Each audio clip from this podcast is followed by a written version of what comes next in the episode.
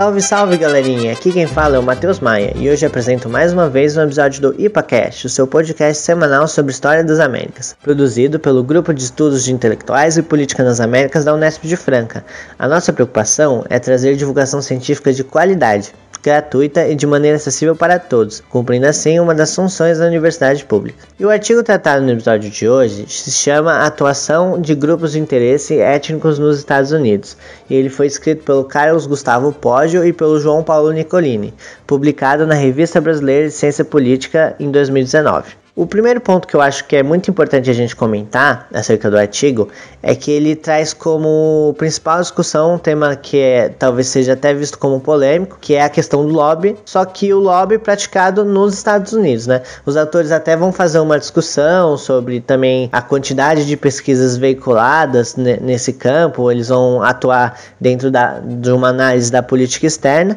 mas de maneira geral, o conceito de lobby que eles tratam pode causar uma estranheza para nós, por exemplo, da, de uma sociedade brasileira, né? O lobby ele não é associado aqui a uma prática, por exemplo, de corrupção ou de alguma atuação indevida de um interesse privado na política, até porque na sociedade americana o lobby ele é permitido e ele é regulado por uma legislação, como eu vou falar mais para frente durante o, o podcast. E, e essa legislação permite a prática e a atuação de diversos grupos distintos de indivíduos, às vezes empresas e corporações, mas também o objeto do artigo que são grupos étnicos, né? Então, diversas comunidades étnicas atuam, por exemplo, é, no andamento da política norte-americana e isso no espectro ideológico amplo. Então, apoiando causas muitas vezes vistas como progressistas ou, é, ou lobby em atuação também a, a causas mais conservadoras. Então então a ideia seria desmistificar o, o lobby como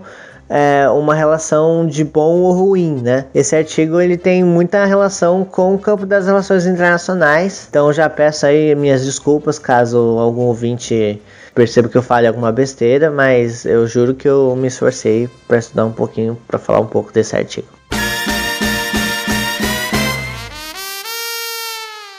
Então, galera, o primeiro ponto que a gente precisa comentar da introdução do artigo vai se relacionar com uma necessidade feita pelos autores de relacionar o conceito de lobby com os processos relativos às dinâmicas da política externa e da democracia norte-americana. Nesse sentido, eles vão falar primeiramente, eles vão estabelecer que essa relação é uma relação histórica e eles vão primeiramente não se ater a, aos grupos étnicos em si, eles vão tratar a questão do lobby mais de uma maneira geral e eles vão utilizar uma série de autores para embasar esse, esse raciocínio. Primeiro argumentando do lobby ser visto como uma possibilidade de participação social de indivíduos ou de grupos de indivíduos na política americana e também eles vão colocar algumas ressalvas feitas, por exemplo, pelo próprio James Madison, que é um federalista, já alertando na época sobre uma possibilidade de formação de facções ou grupos de interesse que atuassem de alguma forma na política, visando um interesses que não seriam próprios dos Estados Unidos, que é aí que já pega um, um dos pontos que vão se formular em uma das questões propostas pelo artigo, de uma certa dicotomia entre aqueles que acreditam que os grupos étnicos estão praticando um lobby que seria contrário a, aos interesses norte-americanos e favorável a interesses externos de, de outros países ou comunidades e aqueles que veem como o lobby praticado por esses grupos como parte importante aí de um pluralismo norte-americano, de um multiculturalismo e de uma relação onde, onde há uma possibilidade de criação de novos laços aí no campo das políticas externas. E aí, já partindo do campo das relações internacionais, os autores também vão fazer uma afirmação ressaltando a necessidade de se revisitar esse campo, principalmente das políticas externas, é, analisando não essas questões como ah, uma política externa ela representa diretamente os interesses únicos e unilaterais de uma nação. E são frutos únicos dessas discussões. E sim, a gente aprendeu a olhar para a formulação das políticas externas como um reflexo importante das disputas internas sobre variadas questões. Então, não necessariamente a formulação de uma política externa vai passar pelo interesse, por exemplo, da população norte-americana. E aí que eles, nesse momento, eles comentam que o objeto escolhido por eles é, em realizar a pesquisa nos Estados Unidos ocorre justamente por conta do, da prática do lobby ser mais transparente e ser é, e contar com dispositivos jurídicos e legais que amparam essas práticas, tornando o desenvolvimento da, dessas pesquisas de uma forma mais fácil. E nessa parte se torna muito interessante, porque eles vão dispor sobre alguns mecanismos jurídicos criados pelo governo americano para justamente controlar essa questão do lobby. E aí eles citam o FARA, que seria o Foreign Agents Registration Act, que é ligado ao Departamento de Justiça norte-americano, e esse mecanismo ele garantiria é, uma obrigação de todos os agentes externos a prestarem contas regularmente com o governo. O que os autores ressaltam nessa parte é que, na verdade, o FARA ele não poderia dispor sobre os grupos étnicos, porque essa legislação ela é feita apenas para agentes é, externos e não para cidadãos americanos.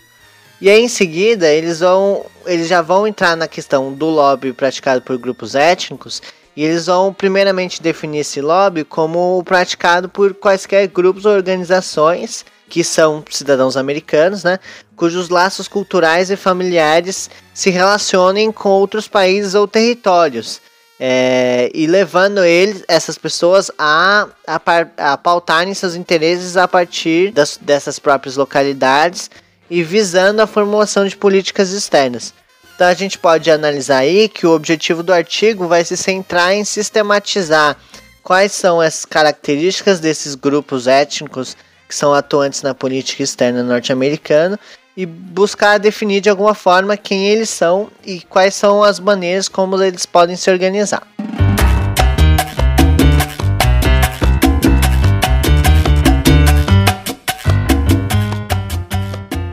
Então, a partir desse ponto, os autores vão é, analisar um, um, a prática e as formações desses grupos étnicos na política. Primeiro, fazendo uma ressalva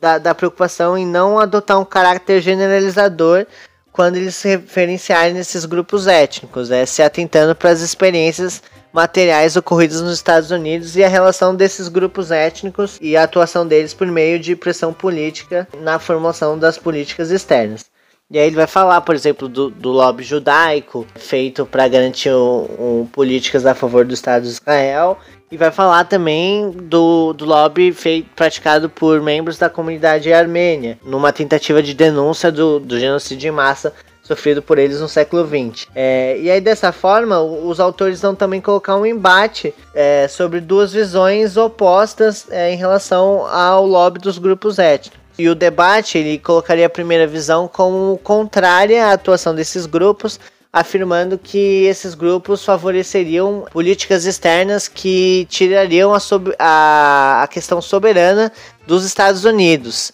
É, também afirmando que os Estados Unidos passariam a formular políticas externas favoráveis a outros países provenientes é, da origem dessas comunidades. Em contramão dessa tese, vai ser apresentada também a ideia de que, ao contrário, os Estados Unidos precisa dar mais valor para essas comunidades, porque dessa forma eles podem é, se atentar para um olhar multicultural e dar atenção a causas humanitárias que normalmente eles não dariam se não fossem a atuação desses grupos étnicos por meio de pressão política, por meio de engajamento na comunidade é, levando o debate à questão pública e também através da, da própria atuação do lobby, como estabelecimento de contato com políticos, a criação de fundos de financiamento e por aí. E aí os autores vão se preocupar em demonstrar alguns exemplos da influência desses certos grupos étnicos ou diaspóricos na política externa. Então eles vão falar dos líderes do Canadá, Bélgica e Luxemburgo é, falando da vontade do governo Clinton expandir a OTAN para o leste europeu como uma maneira de, de agradar as bases eleitorais representadas pelos, por esses grupos é, ligados ao leste europeu, ou então a questão do engajamento da comunidade indo-americana para aprovação do Acordo Nuclear Civil de 2008 com a Índia, ou até mesmo os relatos históricos falando como que os grupos é, alemães tentaram impedir a entrada dos Estados Unidos na Primeira Guerra Mundial. E aí entra um ponto que é muito importante é, ser debatido, que é justamente a ideia de que não necessariamente esses grupos são sempre ouvidos ou que eles tenham esse mesmo peso de poder de decisão ou de influência é, na dinâmica da política no, tanto no Congresso quanto no Senado. E aí entram diversas questões, como fatores econômicos, sociais, é, capacidade de representação nesses espaços e as demandas, é, obviamente, que são exigi exigidas por esse grupo. E aí é, entram também um debate sobre o que, que pode ser visto como lobby direto e o que é uma prática, por exemplo, característica de uma demanda ou de um movimento social. Como, por exemplo, as ações que são feitas visando o, um espaço na mídia ou nos meios de comunicações,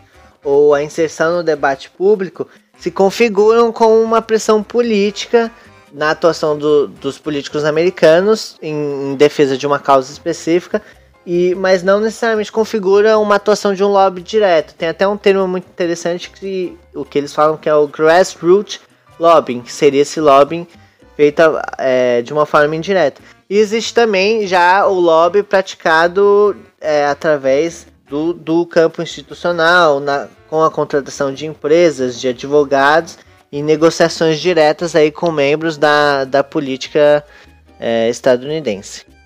É, o próximo aspecto seria a participação de coalizões, na, na qual essas comunidades adotariam estratégias em conjunto com outros membros da sociedade civil ou instituições, é, possibilitando a defesa de uma mesma causa. E, isso também poderia ocorrer com outro aspecto, também citado pelo autor, que é uma busca de, assimila de assimilação dos movimentos com a população e uma busca por influência, isso sendo definido como a, a expressão em meios de comunicação ou a inserção do, do debate de uma determinada causa na opinião pública, publicações em, em, meios acadêmicos, a veiculação de pesquisas acadêmicas, tornando assim mais fácil e a defesa de um interesse específico. É, os autores é, ponderam outro aspecto que seria um, também o acesso a instituições governamentais. Então, muitas vezes a presença de membros dessa comunidade em instituições do governo possibilitam a, o fornecimento de informações exclusivas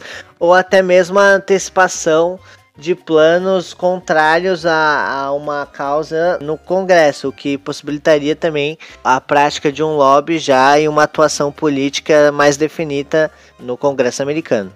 E por fim, um dos aspectos mais importantes colocados pelos autores também é a disposição de recursos financeiros e financiamento de campanhas, é, sendo fundamental e, e garantindo interesse muitas vezes políticos é, de políticos nas causas dessas comunidades e sendo estabelecida até como uma moeda de troca né, em negociações e permitindo também a, a contratação de lobistas e profissionais já especializados para a defesa de certas causas no Congresso Nacional.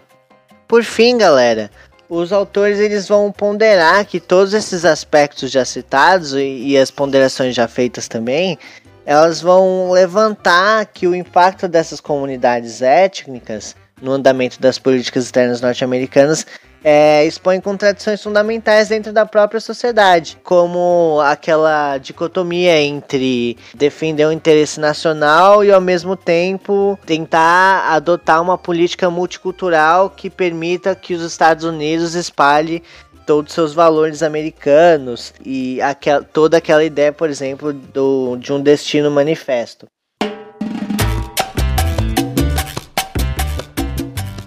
Então, dessa maneira, é, vai ser reforçada uma importância de se observar o crescente protagonismo dessas comunidades na formulação das políticas externas e na participação social também, e tendo que levar em conta é, principalmente o avanço dos debates sobre as tensões étnicas raciais existentes no mundo afora.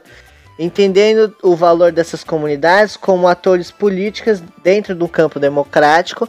e também é, trazendo importantes pautas e demandas que normalmente não seriam levadas em consideração pelo, pelo andamento da política é, tradicional, digamos assim. E galera, vamos terminando assim mais um episódio do nosso querido IPACast. É, espero muito que vocês tenham gostado. Não nos deixem de seguir nas nossas redes sociais. É, para quem não sabe, a gente está presente no Twitter, no Facebook, no Instagram, no Spotify e no YouTube. Então se inscrevam, curtam, comentem, compartilham e, fa e falem aí pra gente o que vocês acharam do episódio de hoje. Meu nome é Matheus Maia e eu vou terminando por aqui. Muito obrigado.